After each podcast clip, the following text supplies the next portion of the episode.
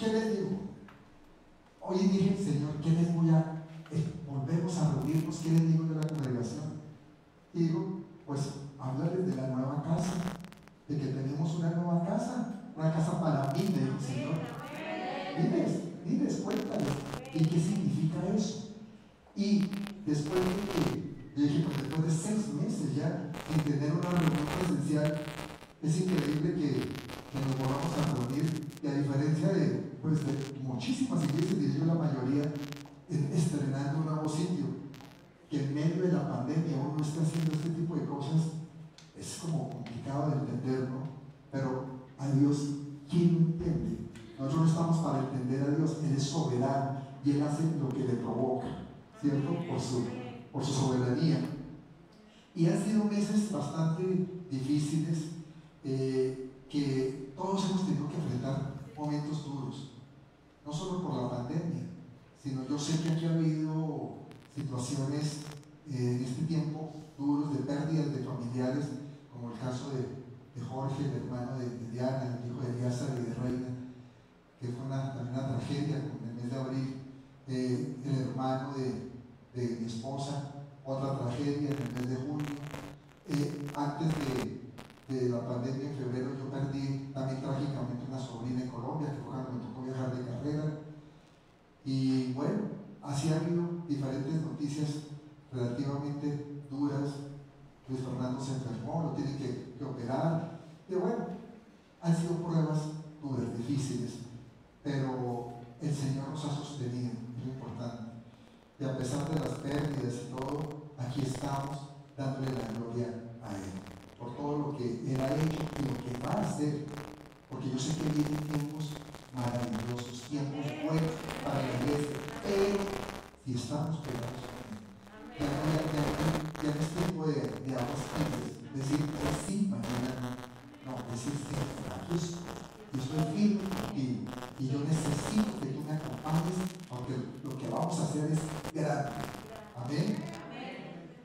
Y eh, yo quiero pues hoy hay que dedicar este auditorio a Dios, vamos a consagrarlo al final y permitirnos, de, decirlo también a Dios y agradecerle por permitirnos estar acá en este sitio y que, bueno, que hubiéramos podido adecuar este lugar, este, esta bodega, con un esfuerzo bastante, bastante grande que hicieron los hijos de esta casa.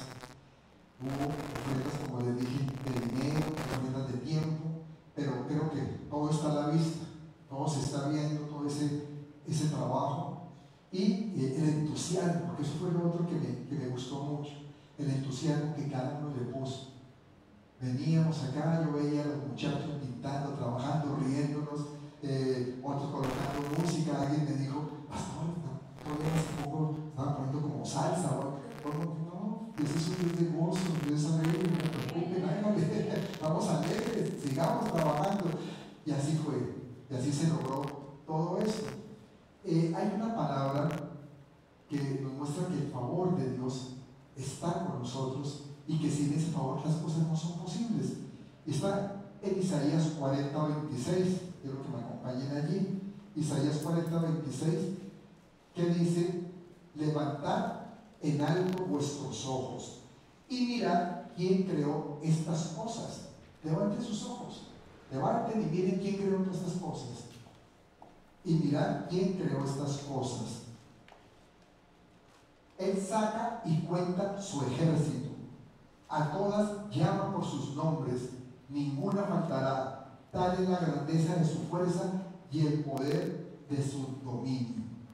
Pues el que creó todas las cosas también es el creador de este auditorio, porque la gloria es solamente a él, le pertenece a Él.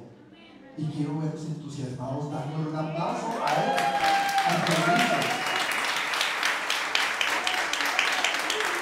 Y no que, que la dedicación de un lugar, de un lugar como este para congregarnos y para buscar la presencia de Dios apunta si lo vamos a ver hacia un pasado de luchas, de esfuerzos, eh, también nos afianza positivamente en el presente, en lo que estamos viviendo, pero también constituye un tremendo desafío al futuro. ¿Hacia dónde vamos? Y yo creo que lo más importante es entender que vamos por la búsqueda de almas, que vamos por personas que realmente necesitan de Dios, que están desesperadas, que están asustadas, atemorizadas y realmente requieren de una palabra. Y aquí es un sitio para poco a poco irlos trayendo. Yo sé que no es como quisiéramos de pronto, claro, qué bueno invitar a uno, invitar a otro. En este momento, pues, por las circunstancias es muy difícil, pero sí podemos ir orando, sí podemos ir preparando el terreno y los corazones para que estas personas que tienen que venir a este lugar realmente vengan por la gracia de Dios. Hoy mi familia, mi esposa, mis hijos y yo nos sentimos felices de poder estar otra vez juntos, otra vez reunidos aquí cantándole alabanzas al Dios del universo eh, y ver el poder de, de, y sentirnos que estamos como familia nuevamente después de un tiempo, como esos hijos que se van de viaje y después regresan, así como va a pasar con Julie, que va a haber un gozo tremendo el día que regrese. Así estamos nosotros hoy, de que estemos otra vez juntos acá todos. Y la dedicación de este auditorio es un, es un justo motivo de regocijo para todos los que nos congregamos aquí, ¿cierto? ¿Vamos a estar contentos o no? Muy bien, y también es un, lo que les decía, es, es un motivo de gozo para para preparar corazones de los que van a venir, para orar por ellos, por esas vidas. También porque sabemos que, aquí se va palabra, palabra poderosa, palabra de aliento, palabra de vida para tanta gente que necesita revivir. ¿Alguna vez ustedes se acuerdan que alguna vez predicando de la resurrección sobre volver a la vida? Porque es que esa es la resurrección que necesitamos a veces volver a la vida. hay tanta gente que necesita vivir y está muerta. Andan por ahí, caminan, pero están muertos, su espíritu está muerto. Y este sitio tiene que ser un sitio donde haya resurrección, donde haya vida, que lleguen almas con convicción de pecado, que puedan tener esa certeza de que necesitan un Salvador. Y esa es la labor que debe realizar la iglesia. Esa es la razón de ser de la iglesia. Y dice algo, una palabra que hemos estado eh, compartiendo frecuentemente, pero que a, mí me encanta por lo, que nos dice, y es Efesios, Efesios 3:20, que dice, ya que que es poderoso para hacer todas las cosas mucho más abundantemente de lo que pedimos o entendemos según el poder que actúa en nosotros. ¿Y qué significa esto? Que hay un poder que actúa en ti. No es tu poder, es el poder de arriba, el poder de Dios que actúa en ti. ¿Para qué? Para que hables, para que compartas, que realmente le digas a otras personas, Dios te ama, Dios quiere tu corazón, quiere darte una vida distinta, quiere transformarte, cambiar tu tristeza por gozo. Pero eso es a través del poder de Dios, el poder del Espíritu Santo. ¿Cuánto lo desean? Amén. Muy bien. Y es que es en un lugar como este donde las almas pueden venir a fortalecerse en el poder de Dios. Y también encontrar esa verdadera paz. Una paz que allá afuera no encuentran, que el mundo no les puede dar. Solamente en la casa de Dios la pueden encontrar. Y todo hace que mm, nosotros declaremos este sitio como un lugar estratégico, como un faro de luz, uno oasis de descanso y un santuario de adoración. Un lugar donde nos vengamos a adorar a ese Dios que nos cambió nuestra vida. Y, bueno, todos sabemos lo que es, un templo, ¿cierto? A decir que es un edificio diseñado o construido especialmente para rendir culto a Dios. Por eso hablamos de una reunión de culto, ¿no? Donde hacemos nuestro culto. Es por tanto un lugar sagrado. El templo es un lugar sagrado todos los pueblos y todas las religiones a través de la historia han tenido sus templos. Es el caso, por ejemplo, de las págodas de los budistas. o las mezquitas, que son de los maometanos, eh, las sinagogas de los judíos, las catedrales, que son de los eh, católicos romanos, capillas de los evangélicos, y aún los llamados salones del reino. ¿Saben quién son ellos? Testigos de Jehová. Los, los como ahora llaman el, el templo de, de, Jesucristo del Santo en los últimos días, ¿no? Pero bueno, en sí, todas las creencias religiosas pues tienen un lugar de culto y de, de, adoración. Pero ¿cuál es el, el significado de un templo para nosotros los hijos de Dios, para nosotros los cristianos? Entonces vamos a comprenderlo mejor. Primero veamos qué es el templo en la Biblia. En, la Biblia el concepto templo está íntimamente asociado con religión, a la religión.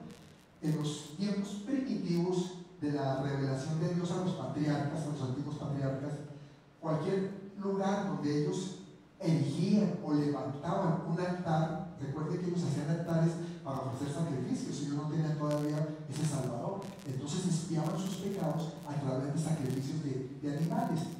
Y ese era el templo de ellos. Ya tiempo después, cuando el pueblo de Israel se organiza como un pueblo bajo el liderazgo de Moisés y empiezan a andar por el desierto, a caminar, a peregrinar por orden del Señor, se construye el tabernáculo, que también todos hemos escuchado, el tabernáculo. Y el tabernáculo, el tabernáculo lo levantaban, lo, armaban y, servían ahí. Pero también como estaban en el desierto, el tabernáculo empieza en el éxodo, realmente. Eh, tenían que bajarlo, desplazarse y volver otra vez al tabernáculo, hacia donde ellos se dirigían. Lo que pasa es que ellos duraban muchos años de pronto en algún sitio. Duraban ahí, por eso duraron 40 años en atravesar ese desierto. Y el tabernáculo erigido siempre en el centro mismo del campamento de Israel es el símbolo de la presencia de Dios en medio de su pueblo. Eso era, digamos, el significado fundamental del tabernáculo. Y se va inculcando esto después en la conciencia del pueblo, el hecho y la verdad de que Dios habita en su pueblo eh, en medio de esa congregación o del tabernáculo en este caso. Ya cuando Israel eh, fue una nación en firme, ya cuando pasó a la tierra prometida, la tierra de Canaán, y allí ya se estableció un gobierno propio, en el reinado de Salomón es construido el templo de Jerusalén, que son muchos años después de la salida de Israel de Egipto. Dice Primera de Reyes 6, 6. En el año 480, después que los hijos de Israel salieron de Egipto, el cuarto año del principio del reino de Salomón sobre Israel, en el mes de Sib, que es el mes segundo, comenzó a edificar la casa de Jehová. Ahí empieza entonces la construcción de ese templo. Y luego viene toda la, descripción ahí, mismo en, Primera Reyes empiezan a describir todo lo que fue esa construcción de este hermoso, magnífico y suntuoso edificio que viene a ser prácticamente el centro de toda la vida religiosa del pueblo judío.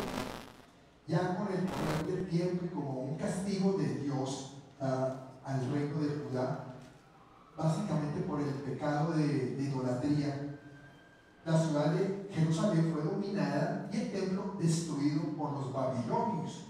Estoy hablando ya de la época de, del rey Nabucodonosor, hacia el año 586 o 587 antes de Cristo. Entonces ahí viene la primera destrucción del templo. Cuando ya los judíos regresan a su tierra después de la cautividad que tuvieron también de Babilonia, el templo de Jerusalén fue reconstruido. Años después fue reconstruido el tiempo ya de Zorobabel y de Nehemías. Cuando ustedes leen el libro de Nehemías, ahí habla de la reconstrucción del templo. Y en el reinado de Herodes se termina de edificar un templo nuevo el cual en el año 70 de la era cristiana es derribado y quemado por los romanos dirigidos por el emperador Tito, por el general perdón, Tito Livio. Eso es algo que inclusive el Señor Jesús ya lo había pronosticado. Si ustedes leen Mateo 24, él habla que va a ser destruido el templo. Él lo pronostica y fue casi que enseguidita. Año 33, el Señor Jesús muere, resucita, parte y hacia el año 70 se destruye este templo, Jerusalén. Eh, entonces, eso bíblicamente hay que entender que es la primera parte de concepción de lo que es templo, esto que les acabo de decir. Pero en segundo lugar, tenemos la revelación de que nuestro cuerpo, ¿qué es?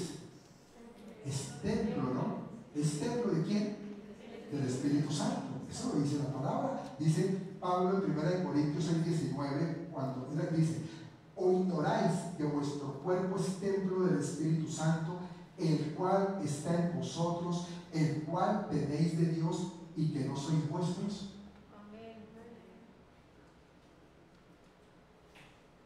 Eso quiere decir que nuestro cuerpo tiene un alto significado. Si lo comparan con un templo, o dicen que no, compara, dice que es templo, templo del Espíritu Santo. Es decir, que nuestro cuerpo también debe ser santo y debe ser digno de ese habitante que es el Espíritu de Dios. Ese es nuestro templo interno. Y Pablo explicó que Dios va a morar en los hombres precisamente por el poder del Espíritu Santo. Cuando tú recibiste a Cristo, si lo hiciste de corazón, ahí entró el Espíritu Santo a morar en ti. Entonces todos ustedes tienen el Espíritu Santo. Porque eso lo dice el natural, ¿eh? tú tienes el Espíritu Santo dentro de ti. A ver si no lo creemos. Muy bien. Entonces hay un concepto bíblico, hay un concepto personal de lo que es el templo en nosotros y hay un tercer punto que debemos contemplar y es que en el cielo no habrá, templo. ¿Sabías esto? En el cielo no va a haber templo.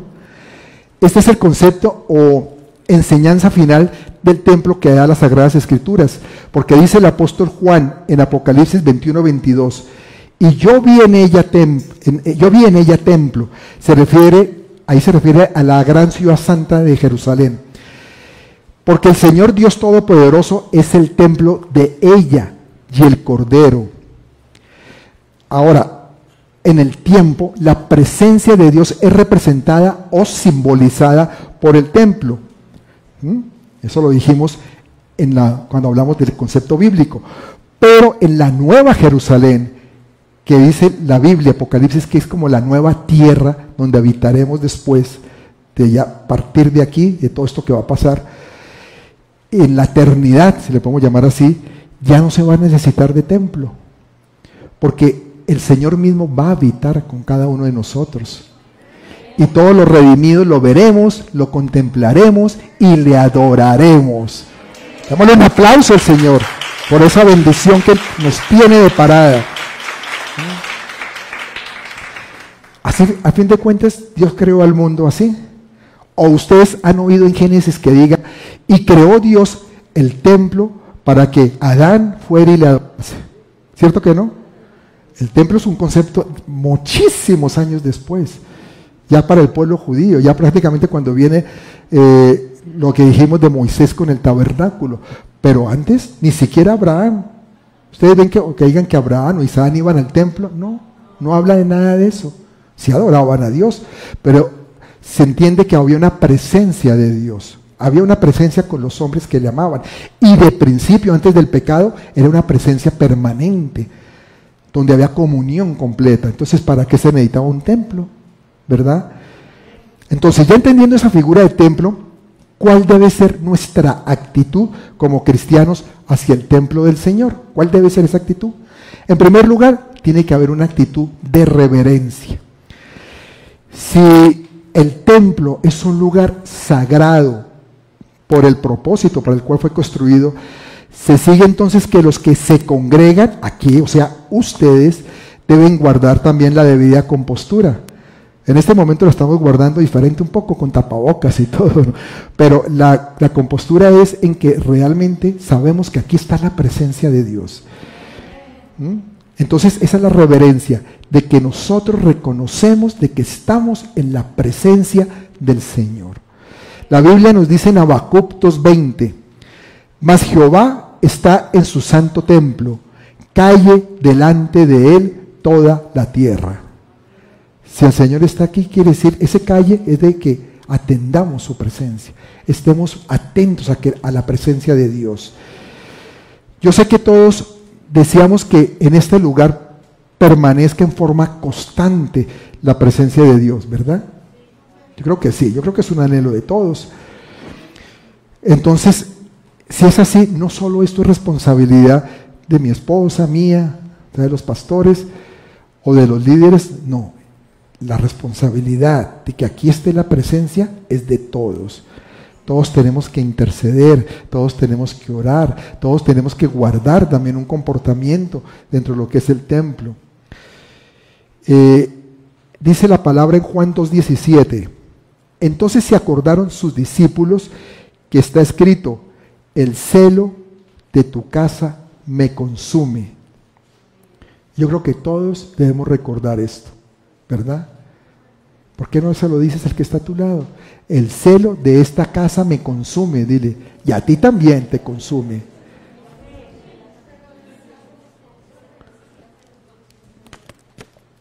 Entonces ese es el primer punto, una actitud de reverencia.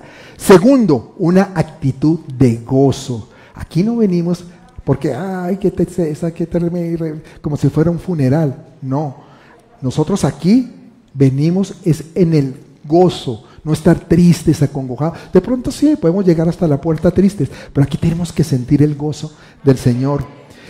Este templo tiene que ser un sitio de gozo, un lugar a donde debemos venir a levantar el ánimo, que a veces vive pues golpeado por las circunstancias que vivimos en el día a día y que rodean este mundo. Pero necesitamos venir aquí para llenarnos de, de una alegría santa, porque de eso se trata, una alegría santa.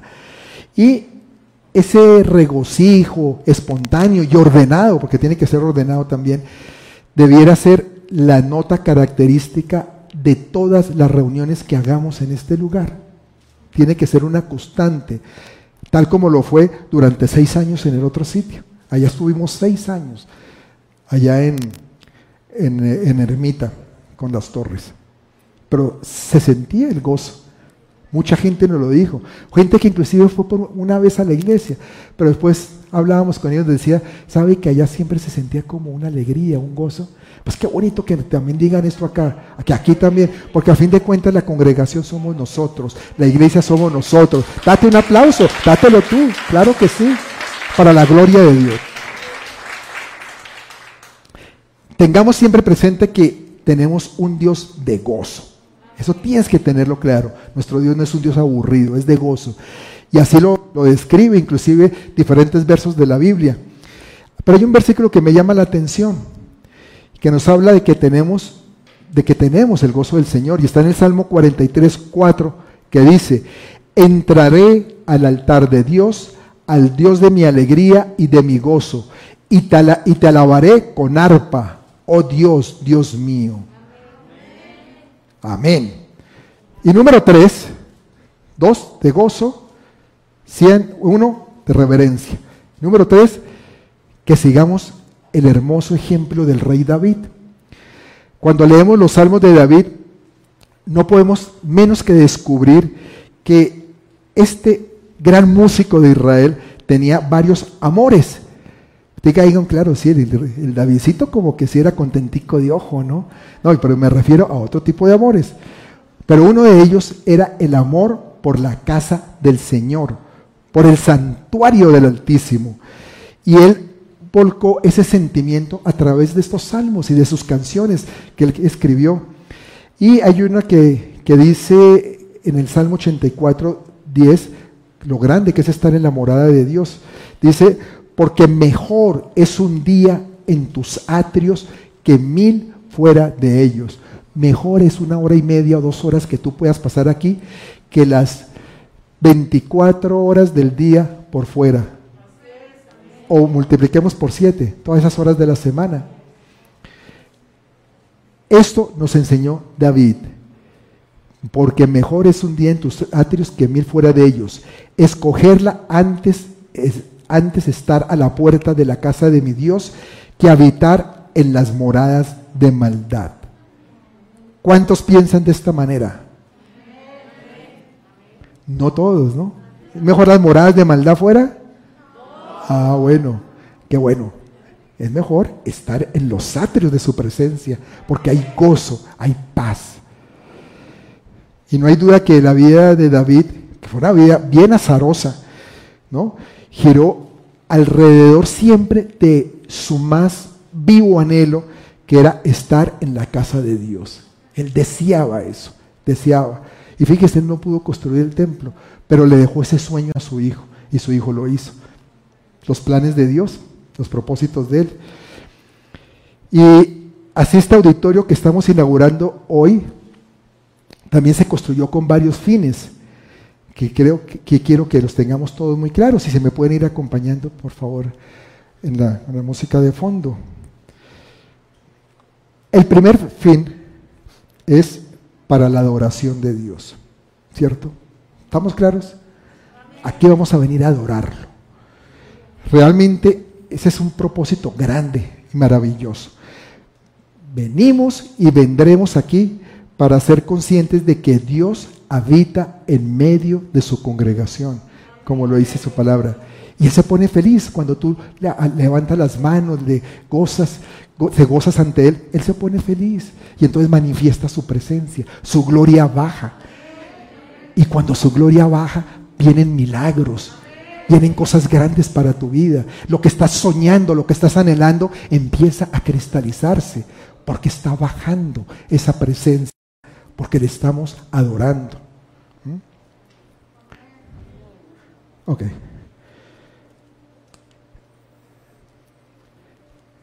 En el templo venimos a darle adoración pública al Señor de la Gloria. Si venimos a este templo y no adoramos, entonces es como que estuviéramos defraudando este santo lugar. ¿Sí me escucharon? Si venimos a este lugar y no le adoramos, estamos defraudando este santo lugar. Tenemos que venir a adorarlo. Número dos, primero para la adoración de Dios. Este templo también está hecho para la predicación del Evangelio y la enseñanza de la doctrina bíblica. Aquí enseñamos palabra y palabra sana, palabra de vida, a través de lo que se da aquí desde el altar, pero también en los cursos que por ahora van a ser online por toda esta eh, pandemia, pero qué bueno que ya tenemos un grupo grande como nunca de personas que lo van a tomar. 30 personas van a tomar Fundamentos 1.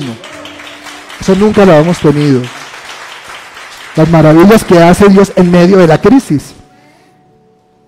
Y la misión suprema de la iglesia es la proclamación del Evangelio redentor de Jesucristo.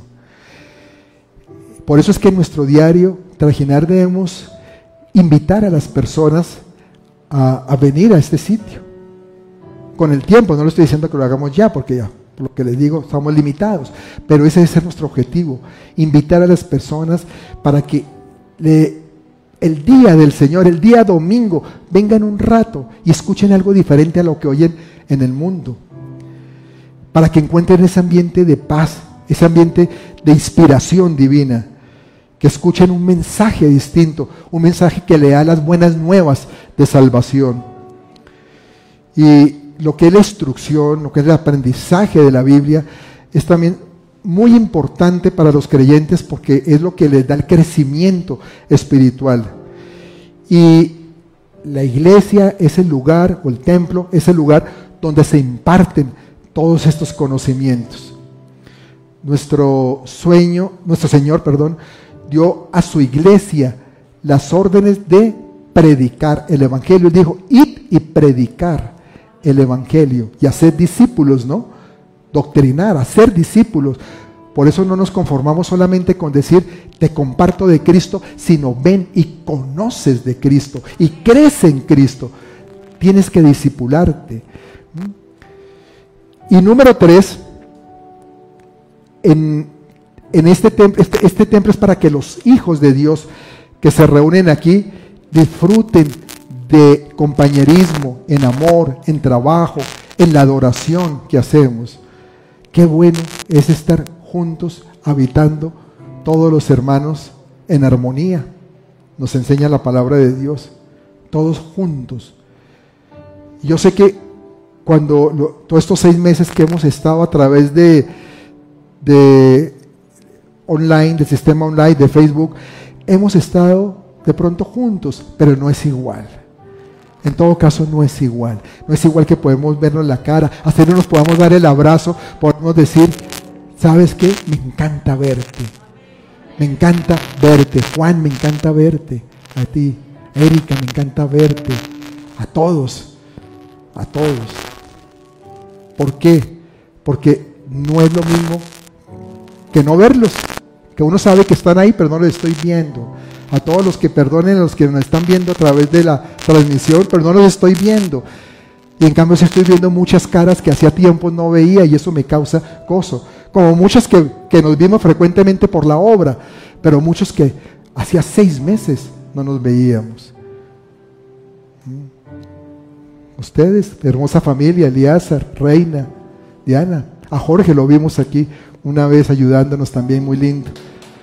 Pero no los veía. Maribel, a ti tampoco, creo que nos veíamos hace seis meses, ¿no? Con Marco tampoco, ¿no? Nos veíamos a través del Zoom y Margarita, pero nunca, no hacía, nunca en este tiempo directamente, ¿ve?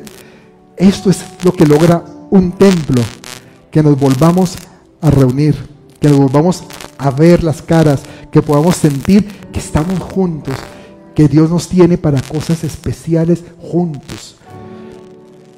Y es que los redimidos por la sangre del Cordero, formamos una familia. La iglesia local es la congregación de los santos en un determinado lugar, en este caso en este sitio. Y esa es la vida del cristianismo, la comunión de los unos con los otros. Y eso nos lleva a la necesidad de tener un lugar donde poder reunirnos. Y gracias a Dios lo tenemos. Salimos con expectativas de allá. El día que hicimos la última reunión presencial, ni siquiera se nos estaba pasando por la mente que nos íbamos a ir. Es más, yo cuando, cuando dijimos el último servicio, pero pensé que iba a ser un mes. Dije por ahí un mes y volvemos otra vez. No fue así, pasaron seis meses. Y mi esposa, pues Dios le dio esa visión. Y esa misma semana dijo, esto no va a ser tan fácil, esto no va a ser sencillo, estar teniendo este sitio, pagando una renta costosa, sin necesidad de que, sin, sin aprovecharlo, sin tener ese lugar donde nos reunamos para tener esa convivencia que les digo.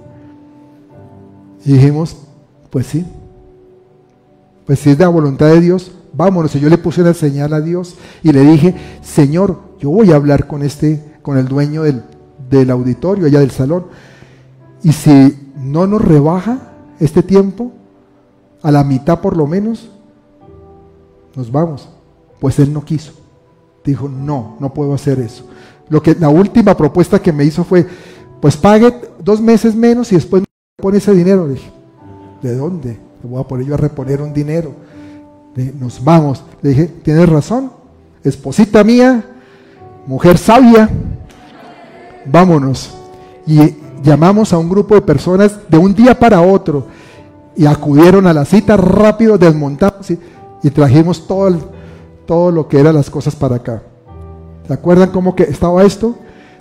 Todo amontonado encima unas cosas de otras, tubos de todo había. Pero bueno, era el proceso del cambio. Eh, el salmista David se refiere también a lo que es esa convivencia de los del pueblo de Dios cuando en el Salmo 133.1 escribió, mirad cuán bueno y cuán delicioso es habitar los hermanos juntos en armonía. ¿Están de acuerdo que es bueno? Si están de acuerdo, dale un aplauso al Señor, dáselo, dáselo pero de corazón.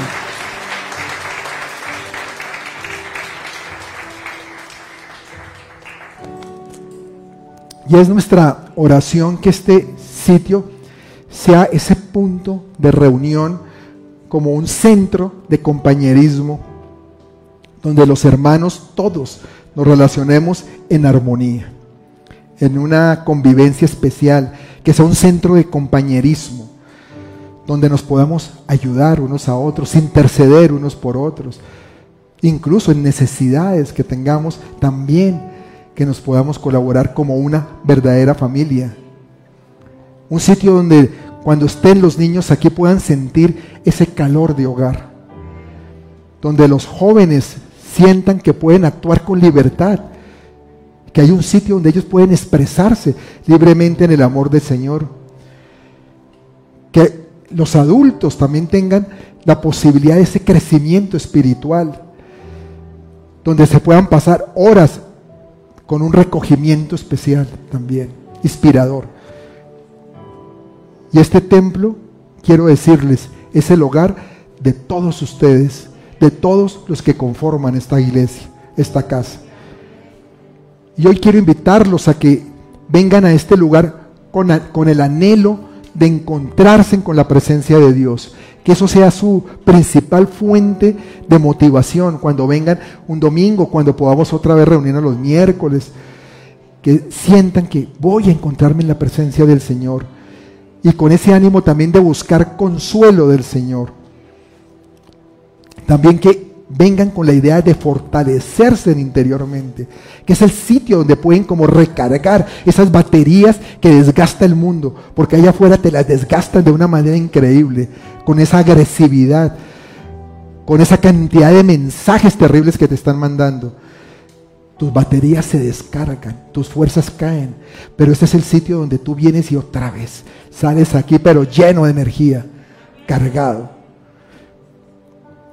También que vengamos a estimularnos unos a otros en nuestra peregrinación sobre esta tierra. Y también, ¿por qué no?, a prepararnos hacia el tránsito que vamos a tener hacia la vida eterna. Porque eso es importante, que sepamos para dónde vamos. Y hicimos una prédica en estos seis meses sobre eso, de ese cielo que nos espera. También tenemos que conocer, preparar, tener la certeza de que vamos para un lugar muy especial, único. Esa es la seguridad que tiene el cristiano, ¿sabes? Otra gente no lo tiene, por eso la gente a ese le tiene tanto pavor a morirse. Los cristianos no le tenemos de tener pavor a morir. Nosotros de pronto le tenemos pavor a una enfermedad o a, o a la forma en que vayamos a morir, pero a la muerte como tal no, porque sí tenemos una esperanza real, viva. Esto no se acaba aquí, esto comienza aquí. Cuando nos vayamos viene la eternidad, viene todo lo que es grande y eterno, a fin de cuentas. Esto es totalmente pasajero. Yo creo que es una gran bendición que Dios nos ha dado el darnos este auditorio. A fin de cuentas todo es para la gloria de su nombre. Y ahora tenemos ya el templo del Señor, pero mis amados, más importante todavía es que tengamos al Señor del templo. Ya tenemos el templo del Señor, pero tengamos al Señor del templo. Que entremos aquí para, para adorar, porque ya Cristo entró en nuestros corazones para reinar en ellos. Y siempre vamos a estar físicamente en el templo del Señor mientras que estemos en la, tierra, pero lo importante es que el Señor del templo esté siempre en nosotros. Y el Señor del templo va a estar en nosotros, no solamente en esta tierra, sino allá. Y allá ya no hay templo, ya lo vimos, allá ya no hay templo en el cielo, pero sí está el Señor del templo. Vamos a ponernos de pie.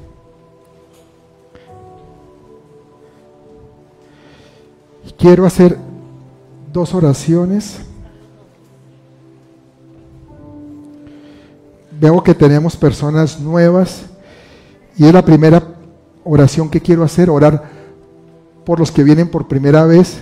Ya saben que es un privilegio llegar a una reunión como esta, a, un a una inauguración de un lugar donde no de la iglesia Fe de Reino, Fe de Reino ya va a cumplir ocho años el mes entrante, en octubre, en 15 días casi que cumplimos ocho años.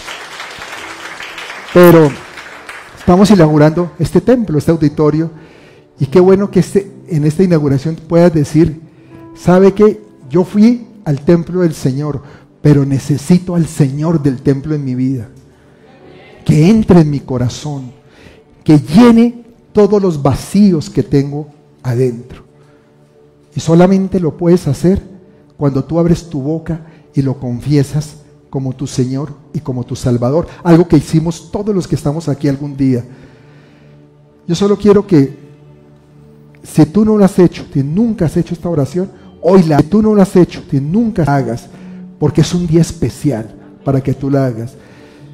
Quiero que me levante la mano Cristian. ¿Dónde está Cristian? Cristian, Ivonne, Ivonne, Oscar, el sobrino, Fátima, Fátima pues ya estaba, y Daniel. Daniel, ah. Ok. Yo quiero que hagamos esta oración, que ustedes la repitan conmigo, y todos la vamos a hacer, pero que la hagan de corazón, porque dice la palabra que si tú confiesas con tu boca que Jesús es el Señor, creyéndolo en el corazón, serás salvo. Porque con la boca se confiesa para justicia, pero con el corazón se cree para salvación. Eso es lo que nos hace salvos, no es más. Lo que nos hace ganar la vida eterna es creer en el corazón que Jesús vino por ti.